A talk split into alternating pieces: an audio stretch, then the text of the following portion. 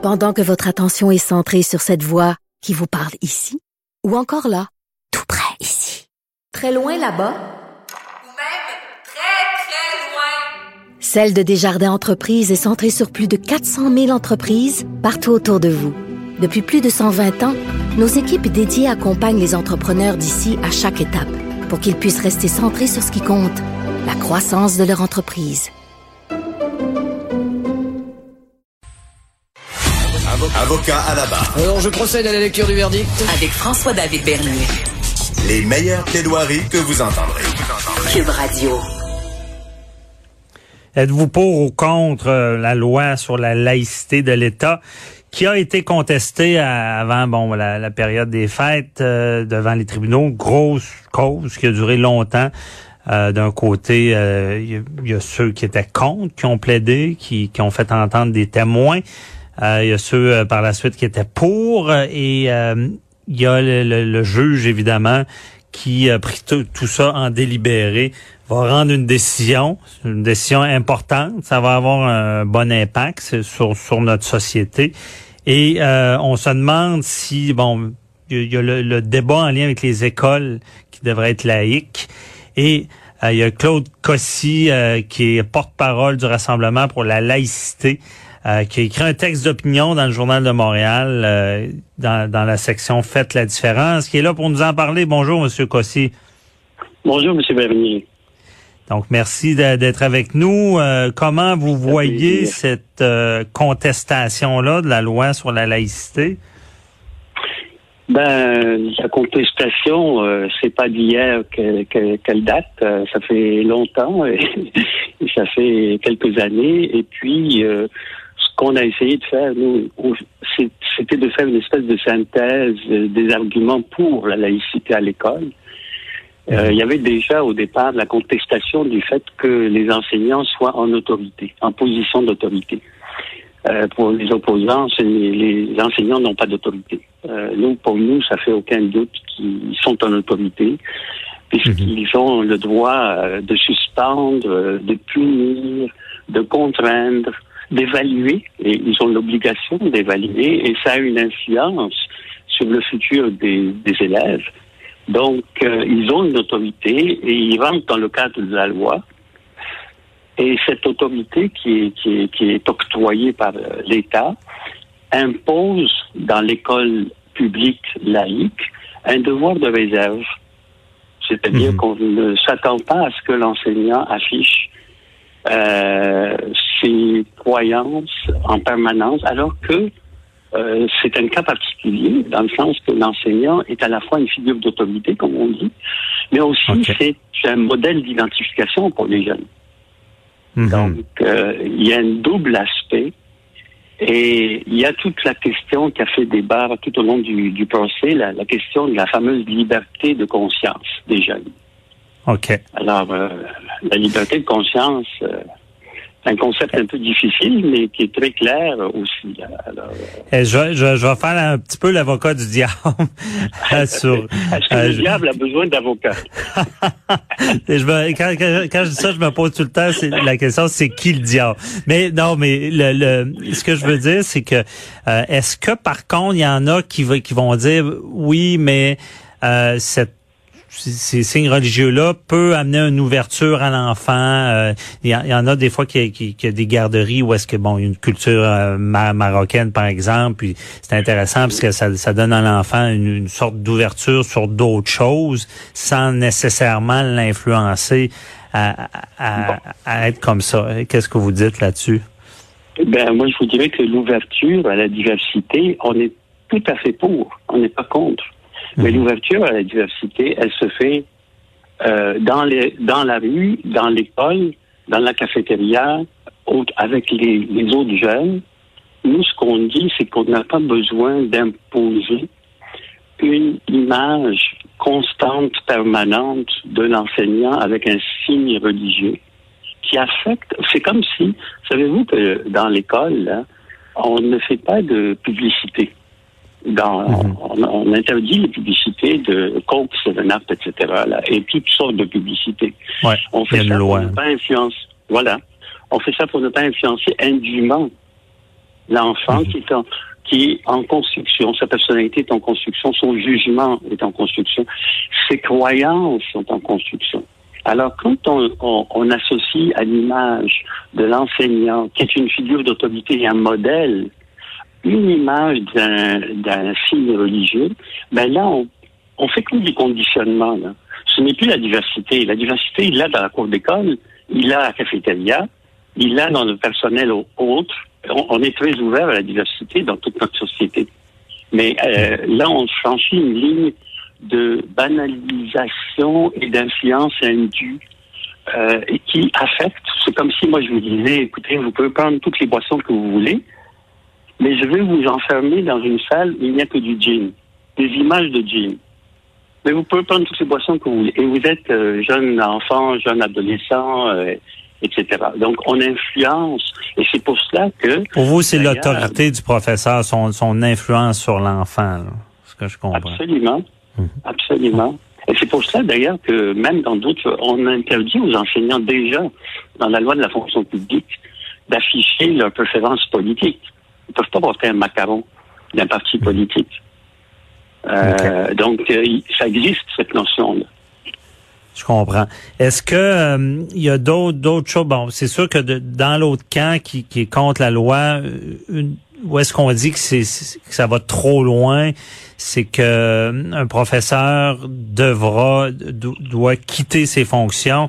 C'est les malgré que sa religion euh, lui impose un, un signe et que ces personnes-là, au final, s'ils veulent euh, que, que c'est c'est insoutenable et qu'ils ne peuvent plus travailler, euh, peuvent plus. Il y, a, il y a quand même une clause grand-père. On se rappelle ceux qui qui, qui, Absolument. qui étaient dé- déjà dans le système. Mais quelqu'un ne pourrait pas accéder. On parlait de l'étudiante qui devenait, devenait professeur, ne, ne pourrait pas garder son emploi. Qu'est-ce que vous répondez à ça? Ben, je vous répondrai que dans chaque emploi, il y a des, des contraintes, il y a des considérations.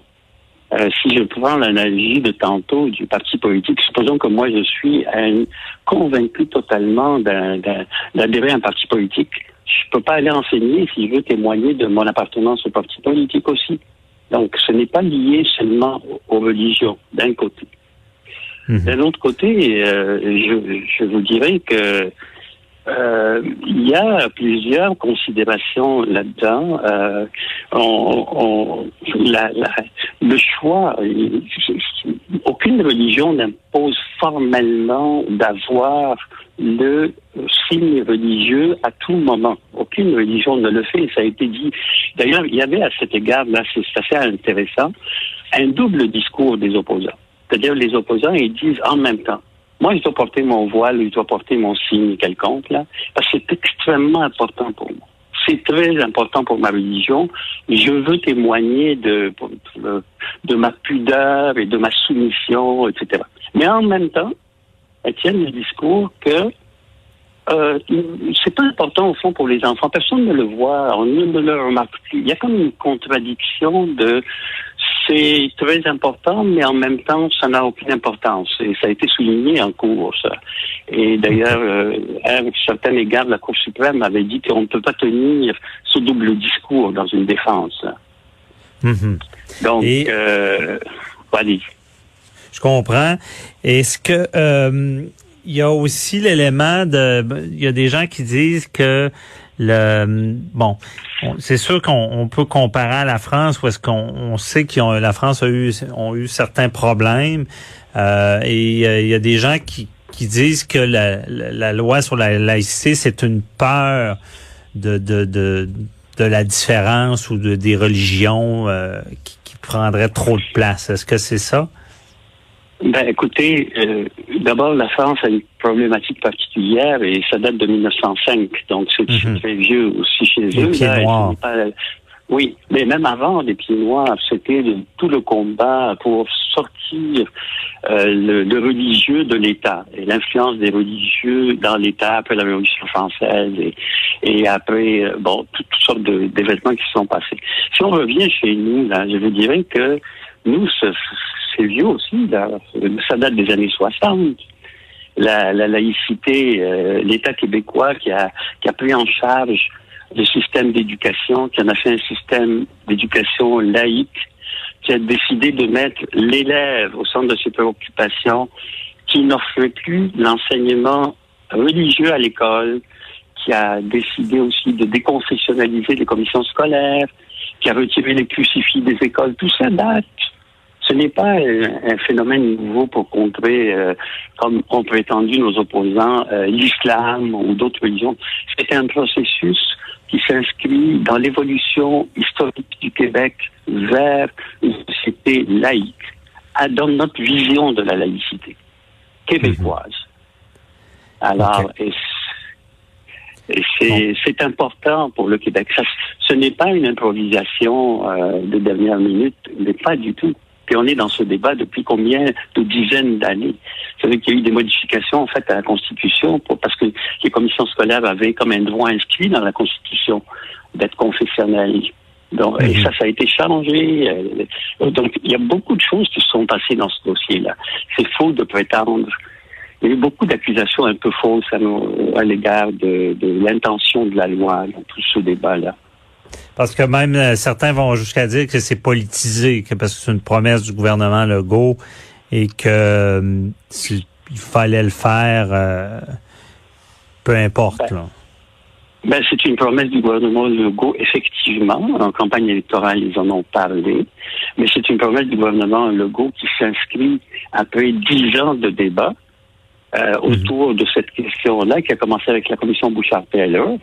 Donc, euh, et puis, il y a eu d'autres tentatives du gouvernement Couillard. Le gouvernement Couillard avait sorti euh, la loi 62. Euh, mhm. ça, la ça a été assoupli aussi, je pense. Hein? Je pense que la loi 21 est moins euh, contraignante que, que ces, projets de loi. Là. Je sais que on, on, pensait au port du voile dans, les lieux publics ou le, visage découvert euh, en, ouais, en fait, euh, la loi 62 avait euh, un article qui parlait de d'avoir de dispenser des services et de recevoir des services à visage découvert comme obligation. Mm-hmm. Euh, ça c'était, on, l'associe beaucoup à cela, la loi. Donc c'était un peu la contrainte qu'imposait le gouvernement Couillard pour gérer les, la neutralité religieuse, c'était le visage découvert. Et d'ailleurs, soit, soit dit en passant, cet article 10 de la loi 62 a été invalidé en 2018 par le même juge, le juge Marc-André Blanchard, qui est en train de juger cette, la cause de la loi 21 en ce moment. C'est lui qui a décidé qu'on ne peut pas imposer l'obligation de visage découvert lorsqu'on reçoit un service ou lorsqu'on dispense un service du gouvernement. Donc, et ça, c'est une, une, question intéressante. C'est le même juge qui a pris cette position. Il y avait sûrement des arguments légaux aussi, là, mais ouais. il, y a, des gens qui disaient que le juge donnait beaucoup son opinion. Peut-être, c'est ça, dans, dans l'apparence, euh, ça peut euh, ça peut en énerver certains parce que on, peut... en tout cas il y a quelqu'un en, entrevue qui m'avait dit ça qui trouvait qu'il avait pris trop position durant l'audience ben il ben, faut, faut vous dire que nos juges en cours supérieure et en cours d'appel, comme en cour suprême, sont des juges nommés par le fédéral euh, qui adhèrent à l'idéologie multiculturaliste, euh, qui accorde une importance fondamentale à la charte euh, canadienne des droits qui, elle, protège aussi le principe du multiculturalisme et qui mhm. n'est pas la vision du Québec. Comprenez-vous? Et puis, euh, bon, donc évidemment, le cadre dans lequel on est euh, soumis, auquel on est soumis, là, est un cadre qui contraint pas mal les choses. Et puis, euh, c'est vrai qu'il y a eu des dérapages pendant le procès, là, des dérapages qu'on a dû dénoncer à un moment donné, parce que ça allait loin là, comme dérapage. Vous avez, vous êtes au courant de cette controverse-là, je présume. Oui, c'est ça. Mais on, va suivre ça euh, avec attention. Merci beaucoup de votre opinion. Euh, donc, euh, bonne journée. Bye bye. Merci et joyeuse fête à vous. Joyeuse fête à vous aussi.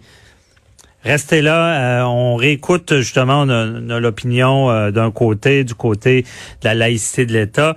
Euh, on va réécouter une entrevue marquante de l'année avec Maître Julius Gray, qui lui nous fait voir l'autre côté de la médaille, qui était, qui disait que la loi allait trop loin. restez là. On, on, écoute Maître Julius Gray.